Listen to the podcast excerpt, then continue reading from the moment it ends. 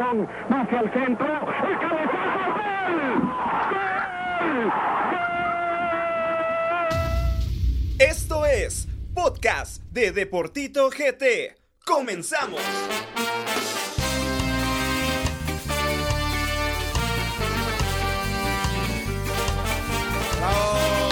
Eso, eso, eso, eso. ¿Qué es lo que Sí, quiero yo? Pan con queso. bueno, luego de dos semanas de ausencia, regresa el podcast favorito de todos ustedes de la Liga Nacional. Así que bienvenidos a todos. Ah, gracias por sintonizarnos a través de todas las plataformas de Deportito GT. Carlos Duque, buenas noches, ¿qué tal? ¿Cómo estás? Aquí contentísimo de estar un día más de, de podcast. La verdad ya lo extrañábamos mucho. Creo que mucha gente nos preguntaba, ¿y qué pasó? ¿y qué pasó? Pero gracias a Dios, Deportito ha ido en crecimiento. Hemos tenido muchos, muchos otras acti- muchas otras actividades. y Gracias pues a Dios, ahora pues hay que buscar más personal y, y por ello vamos a darle la bienvenida hoy a un nuevo amigo. Ay, amigo. Gambeta del cielo. Eh, también confundido con poeta del cielo. ¿Qué otro apodo le tenemos? Ah, De Mar- eh, ¿cómo se llama? El Buki. Invéntame y dale. Bienvenido, amigo. Jonathan, buenas noches, ¿cómo el estás? Milapodos me dicen a mí entonces. No, muy buenas noches a cada uno de ustedes. eh, desde antes, gracias por la oportunidad que me dan de poder estar aquí con todos ustedes, al equipo de Deportito. Es un gran honor y placer para mí poder compartir esta noche con ustedes en este podcast. Bueno, y hoy como locutor y productor y todólogo, Josie Morales, que se echa el podcast a los hombros. Josie, buenas noches, ¿cómo estás? Le viene a ¿Qué la carita. Buenas noches, trabaja. ¿cómo están? Este, bien contento. Feliz de estar nuevamente acá después, como decías, dos semanas, muchachos, de, de ausencia acá. Pero bueno, aquí estamos trabajando nuevamente y con mucha información, nuevas noticias y tanto que se viene. Así que empecemos si quieren. Bueno, vamos a entrar de lleno a hablar de la jornada. Datos, estadísticas, momentos relevantes y todo lo ocurrido en la jornada.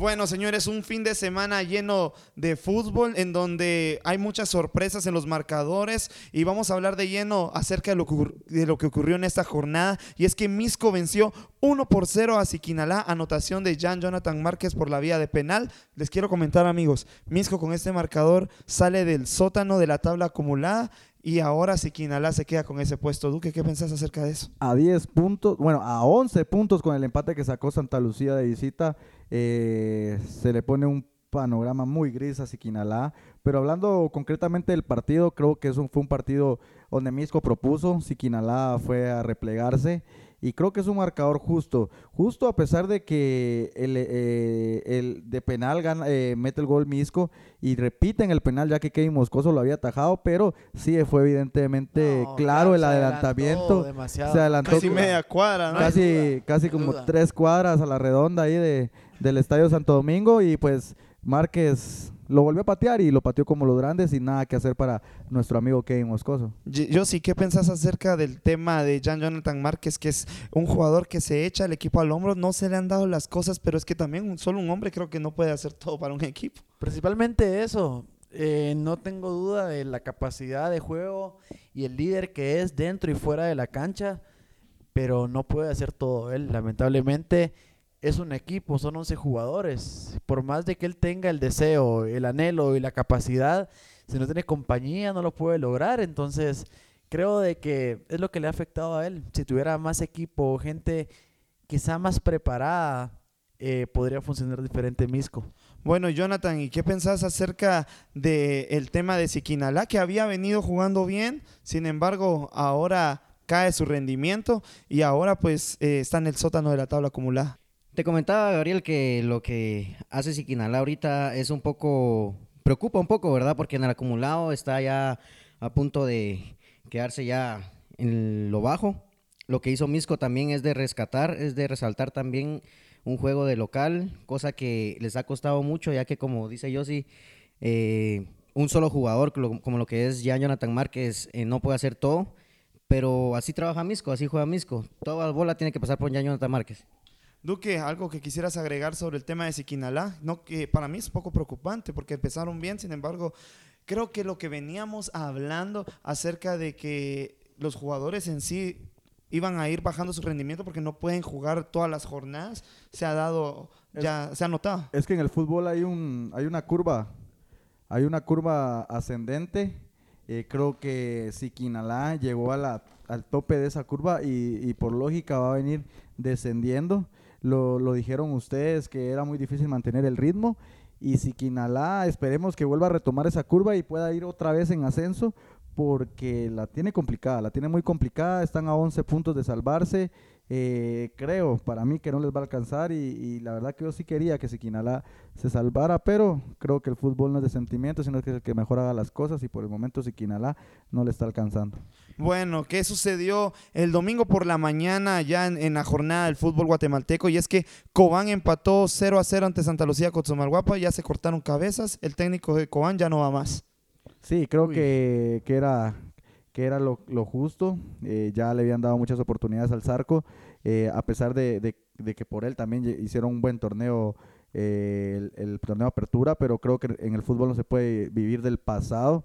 Y pues aquí, como le dije yo, no hay sentimientos, eh, no te están dando los resultados y es más fácil cortar por lo más por lo más sano que es el entrenador, porque es más fácil echar a una persona que echar un- a un grupo de 6, 7 jugadores. Creo que Cobán no está dando la talla y ahorita que venga un nuevo entrenador, te apuesto lo que querás que va a levantar.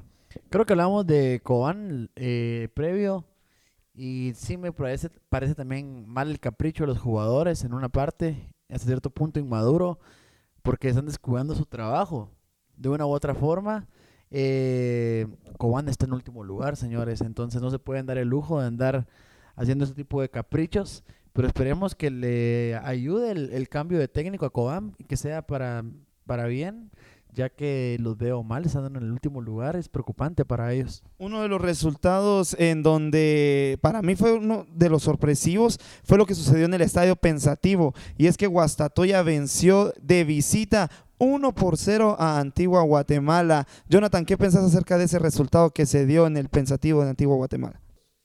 Sí, como decías, Tito, eh, sorprende mucho el resultado de Guastatoya siendo de visita ya en el Pensativo, ya que el equipo de Antigua Guatemala se ha impuesto muy, de muy buena forma de local, pero este fin de semana fue la excepción, ya que Guastatoya se logró imponer muy bien al equipo de Antigua. Bueno, en, el- en- en este caso, eh, Wilson Pineda ha- hace la anotación que le da el triunfo a Guastatoya, uno de los jugadores que ha, ha destacado más para Guastatoya, ¿no? Sí, creo que, que un, un- resultado impensable si lo ves por el momento que atraviesa Guastatoya, pero si lo ves en el momento que atraviesa Antigua, creo que era probable y lo dijimos en la, yo lo dije el, el viernes en la radio, que por ahí iba a sacar puntos Guastatoya, nunca me imaginé que la victoria, pero yo decía un empate. Creo que es- estos, estos tres puntos le sirven de mucho a Guastatoya, perjudica enormemente a, a, a la antigua Guatemala que está aspirando por llegar a, a los primeros puestos. Y creo que que nada, si la antigua quiere quiere ser el equipo grande que muchos dicen que es, que yo todavía no lo catalogo como grande, tiene que empezar a ganar. Y tiene que empezar a ganar de local y sacar resultados como lo ha venido haciendo de visita para poder llegar a un, a un buen puesto. ¿Qué fue lo que sucedió en Malacatán? Y es que empataron 2 a 2 ante Xelajú Mario Camposeco, eh, partido bravo. eh, como lo- ya lo habíamos comentado con Duque en la radio y también se había comentado eh, durante varias semanas, Malacateco cambió su horario, no le fue bien, regresan al horario del, del mediodía. Sin embargo, tampoco sacaron el resultado que se esperaba y Xelajú Mario Camposeco saca un importante empate de esa cancha. Hablemos de lo que sucedió en el Morón y es que Municipal venció 1 por 0 al Deportivo Iztapa, anotación de José Carlos el Flaco Martínez, importante anotación que le da definitivamente, ¿cómo es la palabra? Le da confianza al Flaco para poder seguir sumando y que sea el mismo Flaco de antes. Eh, me alegró mucho la anotación de José Martínez eh, al minuto que llega, al minuto 86. O sea, ya era, casi el final del partido. Creo que era un partido complicado, no solo porque vas de visita, sino vas contra un equipo fuerte como lo es Itztapa. Eh, aunque hemos visto que ha venido en declive, así como decía la curva de, de, de Siquinalá, igual creo que le, le ha sucedido a Itztapa, que llegó como, venía muy bien, venía ganando, y ahorita pues está, no está en su mejor nivel, creo, y me gustaría que, que siga mejorando, pero me alegro un montón por la, la, la victoria de, Municipal, eh, raspadita, raspadita, casi eh, el partido terminando y cae la anotación, pero un partido complicado y... Pero recordemos que Iztapa también va, ha, ha jugado muy bien este torneo. o sea, No, lo que yo te decía, lo, lo hemos venido hablando. O sea, Iztapa para mí es de mis favoritos. Y no quisiera que siga, pues, decayendo, si lo quieren ver así. Yo creo que Iztapa tiene para hacer un muy buen torneo. Jonathan, ¿algo que agregar sobre lo que ocurrió en el Morón? Sí, como dice yo, sí, el estadio de Iztapa es muy difícil tanto por el clima como por el, peso que tiene también Iztapa de local y el buen trabajo que se ha hecho.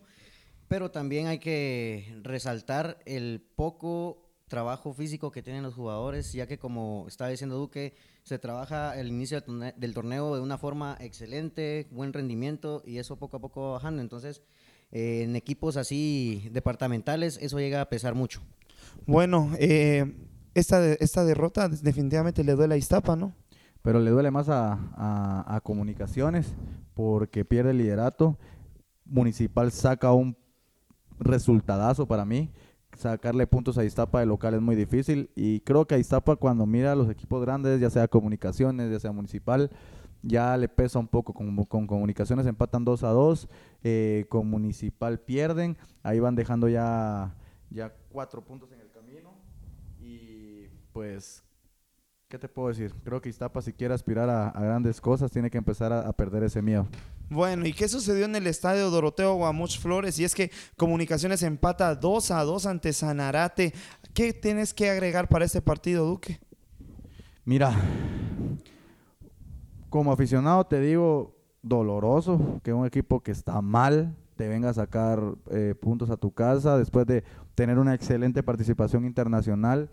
Pero como analista te, te digo que lo entiendo, eh, lo entiendo. Este, el partido contra el América fue un accidente, pero fue un accidente trabajado. El marco, ya el Azteca, eh, es un torneo internacional, estás viendo por televisoras internacionales, todo eso motiva al jugador. Y ya cuando te toca venir a jugar contra Sanarate, y no es por menospreciarlo, pero no es la misma motivación que puedes tener. Entonces, creo que ahí le pasa factura a Comunicaciones, no es excusa. Comunicaciones tiene plantel para, para ganarle a cualquier equipo de Liga Nacional y pues quedó a deber, quedó a deber, pero es lo que te digo, la irregularidad que está marcando el torneo y pues en cualquier momento esto cambia y puede retomar el liderato. Claro, de jugar de un estadio lleno en, lleno en el Azteca, jugar con 53 en el Doroteo Guamuch, ves, ves mucha diferencia. ¿Crees, Tito, que afectó lo que es el rendimiento físico de los jugadores en el partido de hoy de comunicaciones? No, yo creo que no, porque es que Mauricio Tapia ha sabido hacer las rotaciones. Recordemos que eh, para el partido contra el América metió toda la carne al asador. Eh, jugó Alan Miranda, jugó Michael Umaña, jugó Chepo Calderón, eh, en su momento entró Maxi Lombardi, jugó Justin Daly. Eh, sin embargo, pues yo creo que es parte de, de lo del fútbol y que pues se ha estado jug- jugando en este torneo tanto entre semana como los fines de semana. Así que pues creo que lo que sí fue que muy accidentado el marcador. No le conviene a Comunicaciones seguir perdiendo puntos porque eh, es el líder, sí, es el líder, pero si se sigue descuidando, Municipal está muy cerca. Y me sorprende y vale la pena resaltar lo del team. El team sigue haciendo goles y sigue salvando comunicaciones. Entonces, la verdad, creo que es el, el personaje más importante para comunicaciones en, en esta temporada. Y todavía escuché, hay un tonto al micrófono eh, que dijo que el team había mañado el partido contra el América. Ah, es que ¿Qué- tampoco puedes hacer esas ¿Qué, menciones. qué cabeza, ¿Qué cabeza puede caber eso? Primero, el team es un jugadorazo. Segundo, no es nada fácil patearle un penal al América en su en el No, y Estadio sabes Azteca. que- sabes que yo le dije, a- estábamos viendo el partido con Gabriel y yo digo, el team no tiene que tirar. La- es una ley del fútbol de héroe a villano y se cumplió Sí, nuevamente. y yo, yo lo dije, el, eh, mira el del América, lo que hizo, lo tiró al medio. El, el que repitió el penal, el que había pateado en el partido y pateó, lo tiró al medio. Y yo pensé que el team iba a hacer lo mismo. Le digo, yo le digo a mi papá, el portero tiene que ser inteligente, quedarse parado, pues sí, porque si el team es inteligente lo va a tirar al medio. Y ninguno de los dos, mira, se resultó siendo más inteligente el portero, pues porque le adivinó el- la intención a- al team Herrera. Bueno, yo sí, para finalizar la jornada, ¿cómo queda la tabla de posiciones eh, luego de haber finalizado este fin de semana nuestro fútbol nacional? Muy bien, este, Comunicaciones sigue en el liderato con 21 puntos. Eh, atrás de ellos Municipal, siguiéndole los pasos con 19 puntos. Antigua queda dentro del tercer lugar con 16 puntos, al igual que Itztapa, que va en el cuarto. Por diferencia de goles, eh, es que está en el cuarto. En el quinto, Guastatoya con, con cin- 15 puntos, perdón. Y Sanarate con 12. Es- son los que están dentro del hexagonal. Luego en el séptimo lugar, Siquinalá con 12 puntos también. Sanarate por goles es que queda dentro del hexagonal actualmente. Malacateco que tiene 11. Santa Lucía tiene 11 también. Misco que deja el último puesto y eh, Suma tiene 9 puntos actualmente. Por goles está sobre Shela que tiene, eh, va en el onceavo lugar con 9 puntos también. Y Cobán Imperial que se queda en el doceavo lugar con 7 puntitos, señores. Así está eh, la tabla hasta el día de hoy, con 10 partidos jugados cada uno. Y bueno, esperamos que siga dando sorpresas esto. Con eso finalizamos la jornada y vamos a analizar a los mejores 11 de este fin de semana. Profe, ¿quién entra hoy? El 11 de la semana. Luego de haber analizado la jornada, vamos a analizar a, los mejores 11 de este fin de semana. Nicolás Jaén en el arco, una línea de cuatro con Wilson Pineda, Carlos Gallardo, Eric Pimentel y José Castañeda. La media conformada por Jim Márquez, Maxi Lombardi y Rudy Barrientos. Y en punta, Agustín Herrera, William Zapata y Mario El Toro Castellanos. Duque, ¿a quién pondrías en este 11 o a quién quitarías eh, o te parece este 11? Me parece muy bien el 11. eh, te soy sincero, también pensaba poner a Adrián de Lemos en vez de Hagen, pero, pero Hagen también jugó un partidazo. Entonces fue una, ahí fue donde yo dudé un poco en el 11. También me, me gustó, me gustó por el tema de tema persona. Creo que José Carlos Martínez eh, es un delantero que nos puede ayudar en selección y que de a poco pueda ir retomando el camino. Está bien y por ahí podría poner yo, yo también a José Carlos, pero lo del Toro Castellanos hizo doblete de visita y pues creo que, que está bien merecido. Creo que el 11 que está está, está muy bien. Yo sí, ¿qué te pareció este 11? Eh, me gusta lo de Jaén y yo creo que también eh, le hubiera dado la oportunidad a José Carlos Martínez por el hecho que viene también de lesión y que agarre confianza y creo que él hizo falta en este, en este, en este cuadro. Jonathan, ¿alguien que quitarías, alguien que pones? No, concuerdo muy bien con todos ustedes. Como dijo Duque y Yossi, eh, lo de José Carlos Martínez es también de destacar, ¿verdad? Y yo lo agregaría, también lo agregaría en ese 11, pero es muy difícil porque no se podría quitar a nadie, ya que siento que ese 11 que se está diciendo está muy... Bueno, a mí me gusta la actuación de Rudy Barrientos, de lo mejor que tiene Municipal. Gracias a él fue que anotó José Carlos Martínez. Y pues también me gusta también lo de Wilson Pineda, que es un jugador que siempre responde para Guastatoya. Con eso eh, finalizamos este 11 y vamos a hablar de lleno del Deportema. Este espacio fue creado para el debate y la polémica sobre un tema específico. Fue fuera del área, man. Te dejamos con el Deportema. Bueno, los nueve de Guatemala. Actualmente la selección nacional de Guatemala padece de algún delantero eh, que responda con goles eh, para que Guatemala pueda rendir mejor en, en- ese aspecto. Han pasado delanteros con muy buen rendimiento. Ustedes saben muy bien eh, el jugador más importante que ha pisado, que, que ha parido Guatemala, Carlos Humberto Ruiz Gutiérrez. Sin embargo, nadie ha podido cubrir ese, ese lugar. Actualmente Guatemala padece de un delantero. ¿Y cómo ves esa situación, Duque? Eh, para recapitulando un poco, después del retiro de Carlos Humberto Ruiz, que para nadie es un secreto que ha sido el jugador más grande que ha parido este país, hemos tirado mucha presión al que ocupe su lugar y eso creo que nos ha pasado factura. Danilo Guerra. Danilo Guerra ha respondido en selección, pero contra selecciones de bajo nivel. No pasa un buen momento con su club, ni siquiera es titular. Eh, ahí descartando uno. Lo de Jarín Quesada, que es un, que es un delantero que nuevo en Liga Nacional, pero ya viene con una trayectoria en Primera División. Lleva cuatro goles en Liga Mayor ya en estas, en estas primeras jornadas. Creo que tampoco es una garantía por el momento de gol. Creo que seguimos padeciendo de, de- de- una falta de delanteros. Eh, también teníamos a José Carlos Martínez, lastimosamente una lesión, eh, lo deja, una lesión grave. Para mí lo deja un poco con miedo y todavía no ha recuperado el nivel que tenía. Y hemos tenido mala suerte en ese sentido. Creo que tampoco esperemos un pescado Ruiz, porque no lo vamos a tener en muchos años. Pero hay que adaptarse a lo que se tiene y si no se tiene, pues buscar otras alternativas como lo seguramente lo hará Marini Villatoro. Bueno, yo sí, ¿cómo miras la situación actual? Eh, no hay un 9 que en realidad esté dando de qué hablar actualmente en Guatemala, ¿no? Es que es, es frustrante, siento yo, porque a fin de cuentas lo que necesitamos es gol. Como, o sea, el fútbol podemos tener buena media, un buen portero, pero no podemos jugar a defendernos todo el tiempo. Y si no tenemos un killer, vamos a padecer siempre de lo mismo. Dicen, jugaron como nunca, pero perdieron como siempre. Y, pero yo más creo, o sea, quiero pensar en, en, en, en cuestión o el razonamiento, eh, ¿por qué no tenemos nueve natos acá? ¿O por qué no se hacen nueve natos? O sea, no se están formando jugadores que tengan esa capacidad. Y es lo que más me preocupa, porque va a haber otra generación y vamos a padecer de lo mismo. Si ya se dieron cuenta de que tenemos un declive, tenemos una, eh, una baja ahí, que tenemos esa- área que tenemos que suplirla, ¿cómo la podemos suplir? ¿Cómo podemos entrenar para que un killer verdadero en Guatemala? Y obviamente si tenemos mejores goleadores acá, la liga va a ser distinta, pero ustedes les planteo la pregunta, ¿cómo creen ustedes que podemos formar eh, killers para nuestra selección, un verdadero 9? Yo siento que lo que hace falta aquí es seguir procesos.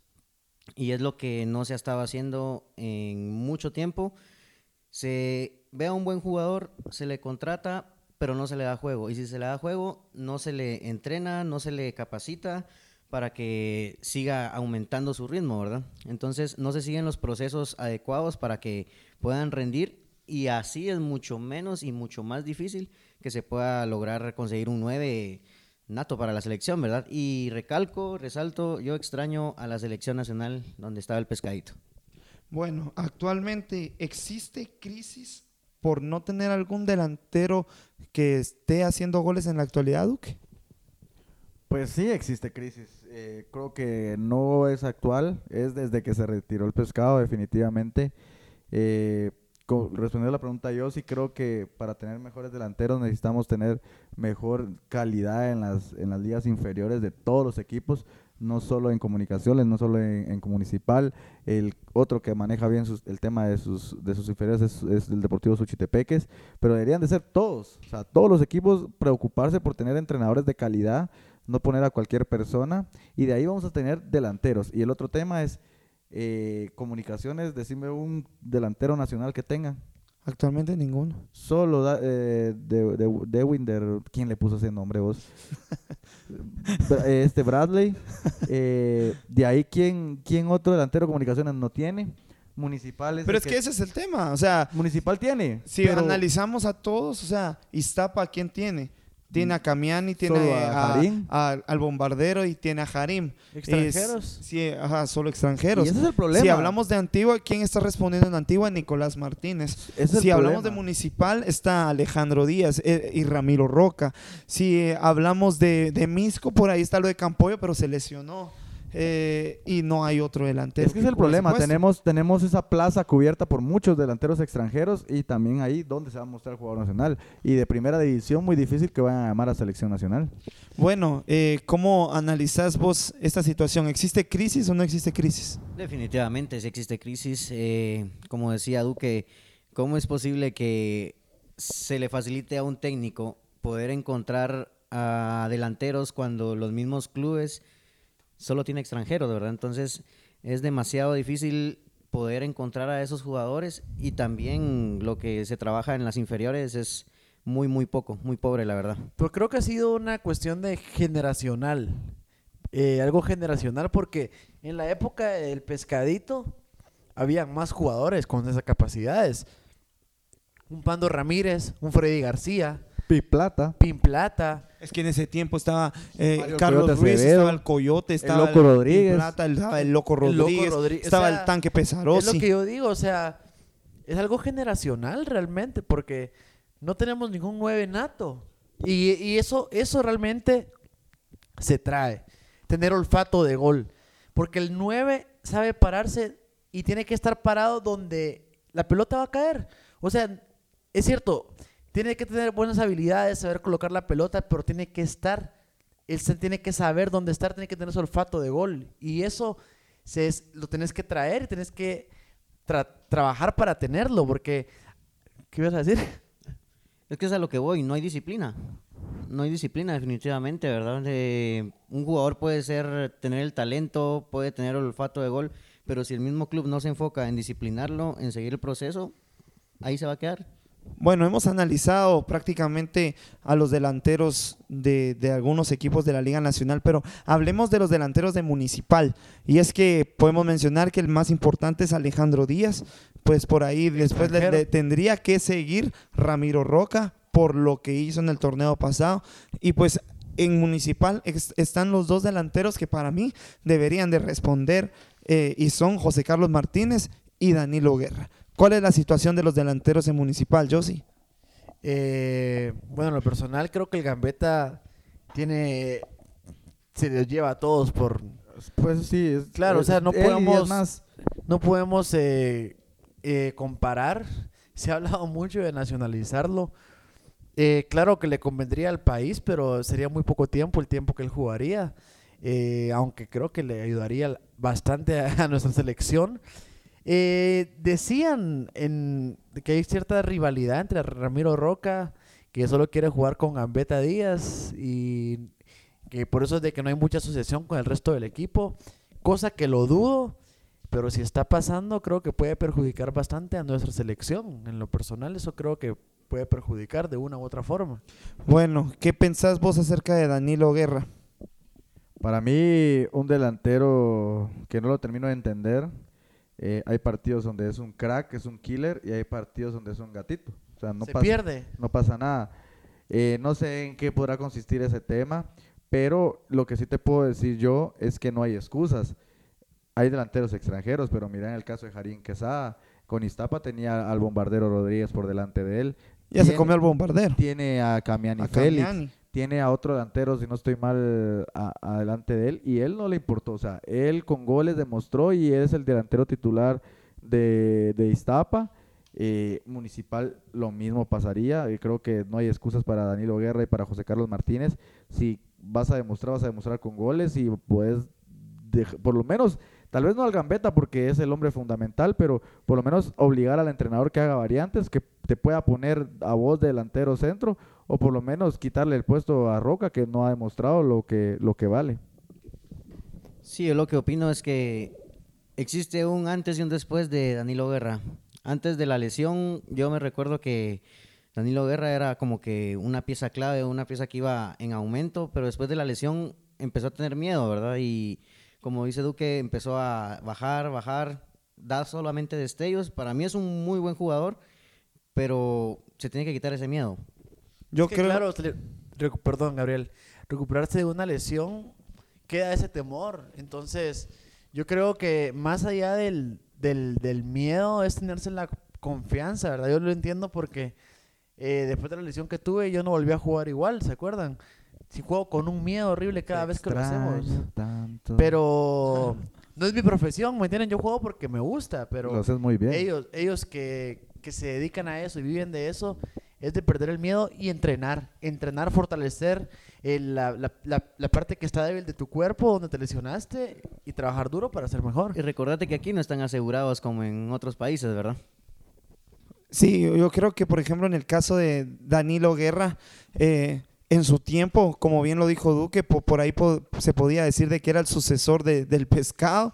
Sin embargo, creo que le pusieron muy alta, muy alta la, la flechita por ahí a, a Danilo. Y pues en el caso de José Carlos Martínez pintaba, pintaba que incluso se podía ir al extranjero. Sin embargo, las lesiones no lo han respetado. En el caso de comunicaciones, no hay un delantero. Ya lo mencionamos, este eh, Bradley ni si siquiera le decimos el nombre, Dios. ni siquiera ha tenido minutos y pues comunicaciones hace mucho tiempo que no tiene un goleador nacional, creo que desde Tránsito Montepec. Un saludo a Tancho que nos escucha siempre ahí al pendiente de nosotros. Sí, creo que después del Matarrojos no hemos tenido a ningún otro delantero centro. Uy, el Matarrojos era tan grande vos. Grande, ¿ah?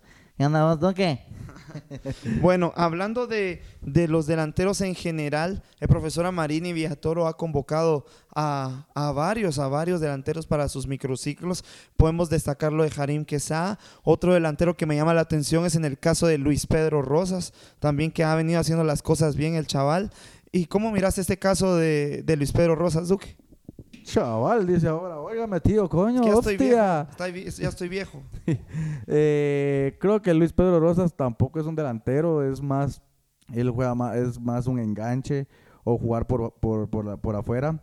Eh, creo que tampoco es solución para, para, para, para la selección. Eh, me sorprende mucho, lo de- hay un jugador sub-20 que, que es de Guastatoya, que apenas ha tenido minutos en Liga Nacional y, ha estado y está convocado para, para estos partidos contra Panamá. Eh, no entiendo todavía lo que, lo que necesita o lo que quiere hacer a Marini Villatoro. Eh, te apuesto de, de todos los delanteros que lleva, a ninguno va a utilizar. Creo que va a ser lo mismo que usó contra Costa Rica, con falso 9. Bueno, y, y hablando de eso que vos decís, es, es, es muy cierto lo que decías al principio. Eh, Amarini Villatoro bien lo dijo. sin- eh, en este momento tenemos varios medios. En este caso, Chema Rosales, Rudy Barrientos, eh, podemos mencionar a Rodrigo Sarabia, Jorge Aparicio. Sin embargo, padecemos de delanteros. ¿Y qué dijo? Hay que acoplarse a lo que tenemos. En este caso, eh, que sería con Alejandro Galindo prácticamente jugando de media punta, ¿no? Sí, y, y lo que está hablando yo sí muy cierto, de, que es genera- generacional lo de los delanteros. Si te das cuenta, ahora tenemos mucho más volantes que teníamos eh, en selecciones pasadas. Hoy solo ahorita mencionaste como siete eh, volantes que pudieran jugar matados de la risa en selección nacional y haciéndolo de una de manera espectacular. Bueno, yo sí, como alternativas con estos nueves que prácticamente no hay, solo el caso de Harim Quesada. Solo en nuestra mente. ¿Qué existen. alternativas hay en selección? ¿Con qué alternativas podría tener a Marini Villator? Ay, lo veo complicado. Más que presionar, eh, jugar un 4-5-1.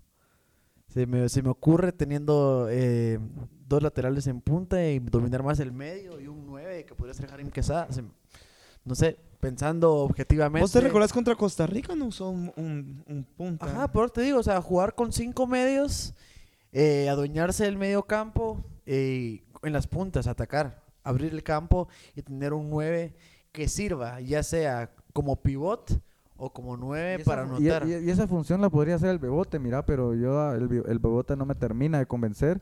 Eh, Puede Wil- que era una oportunidad. o Wilber sea, Pérez, pues por ahí podría hacer esa función que hacía Pesarosi antes. Y con un poquito más de técnica. Es el que Bebote. sí, o sea, el Bebote podría tener eso. Y Yo, yo, yo no entiendo, porque por ejemplo el Bebote en su tiempo hasta peleaba supuestamente el puesto con, con José Carlos Martínez en, en aquellos tiempos, ¿va? Pero no ha respondido. ¿Qué alternativas crees que podría tener a Marini para, para jugar? Mira, yo lo, como lo dice Yossi, eh, tr- tratar de, de- de- de llenar y de poblar más la media cancha.